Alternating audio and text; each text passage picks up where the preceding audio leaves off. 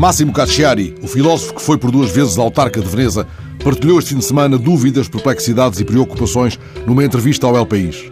Ele está convicto de que se não se constrói uma Europa com mais justiça social e onde a redistribuição da riqueza seja real, onde os serviços funcionem e haja uma verdadeira abertura cultural, não há futuro. Se a única Europa possível é a da austeridade, diz o filósofo italiano, estamos perdidos.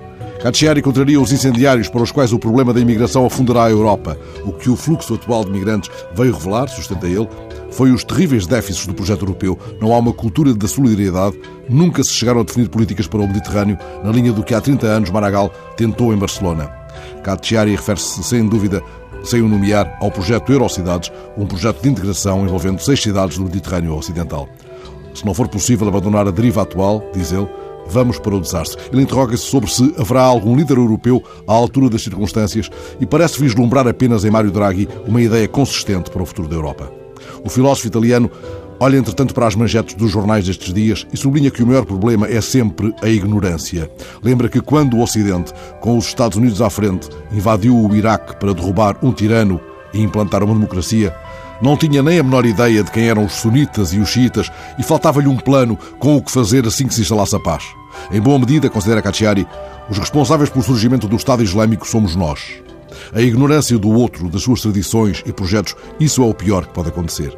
O filósofo italiano indigna-se com a marginalização da filosofia e com a instalação de um discurso que massacra as humanidades, para o qual o passado está morto.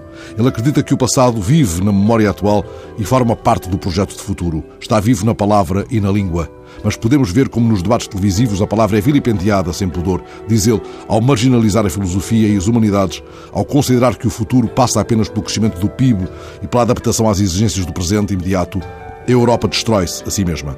Mas Cacciari detém-se no que chama a novidade do Papa Francisco, na sua grande autoridade moral e ética e no modo como essa autoridade pode ter uma influência política. Cacciari sublinha uma característica do Papa que não devemos esquecer. É jesuíta tem vocação para influir. Ao modo jesuíta, pouco a pouco, lentamente, com muita paciência.